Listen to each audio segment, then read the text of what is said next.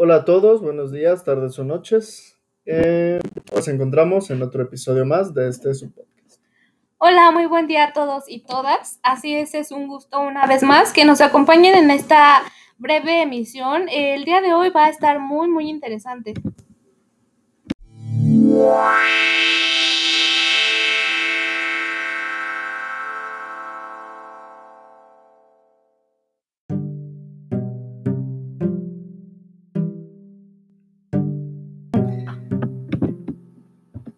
Bueno, pues el día de hoy hablaremos sobre la conciencia. Y seguramente ustedes, nuestros escuchas, en alguna ocasión se han preguntado respecto a esto.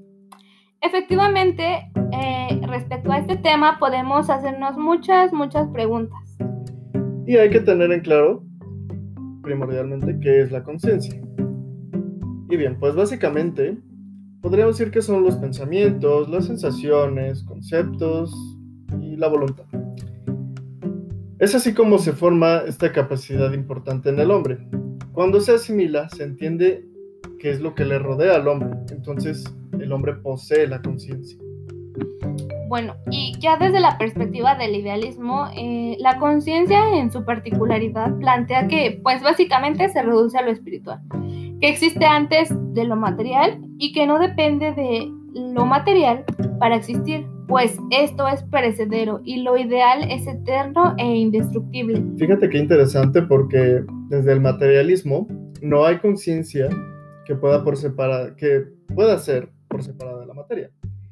Si no hay quien sienta, ergo, tampoco hay sensaciones. Fuera del hombre no hay manifestaciones de la conciencia. Justamente entonces eh, es lo que nos plantea que la materia es lo primario y la conciencia lo secundario.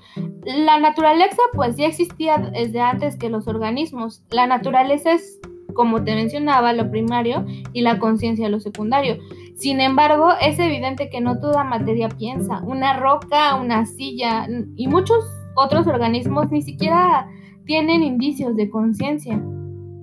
Pero algo importante es que la actividad espiritual tiene bases de procesos y la conciencia no. Eh, no es producto de cualquier materia, sino de la actividad del cerebro altamente organizada. No puede existir la conciencia sin el cerebro, que es su portador material. La actividad psíquica tiene como base procesos materiales que se producen en la corteza y en sus sentidos. Sí, así es, y pues se tiene que puntualizar que el cerebro no es la fuente o causa del pensamiento, es solo el órgano nada más. La conciencia no la determina el cerebro por sí solo. El cerebro refleja los procesos que operan en él y entonces como resultado se obtienen conocimientos. Podemos decir que el pensamiento es una función del cerebro. Oye, podemos decir que el pensamiento, reflejo de la realidad, eh, lo que está en nuestra cabeza eh, es la idea de algo.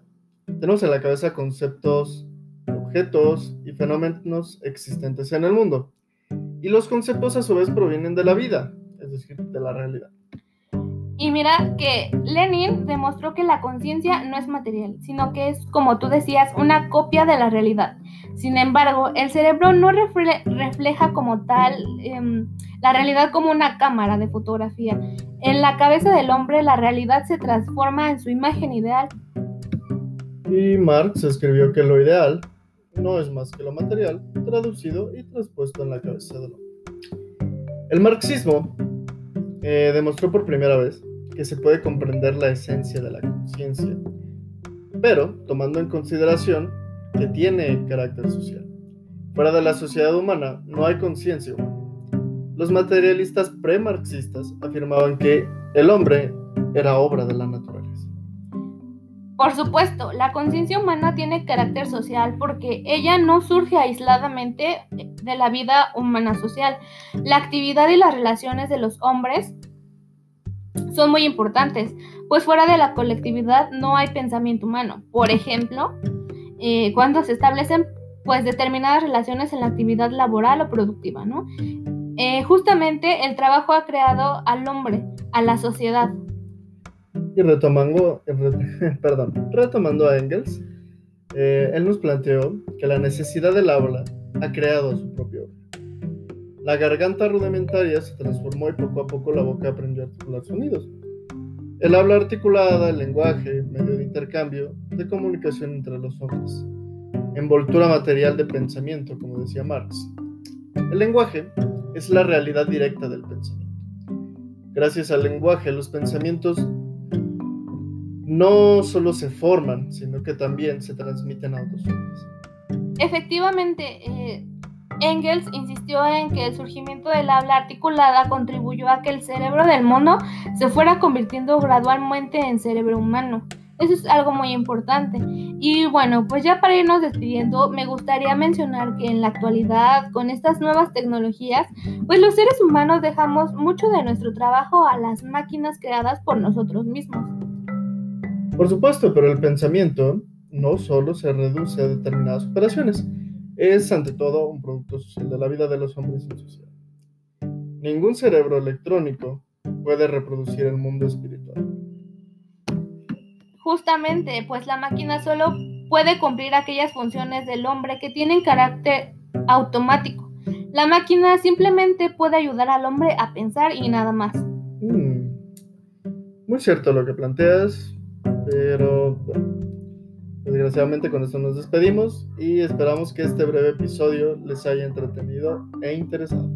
Muchas gracias por acompañarnos y nos escuchamos en otra emisión más.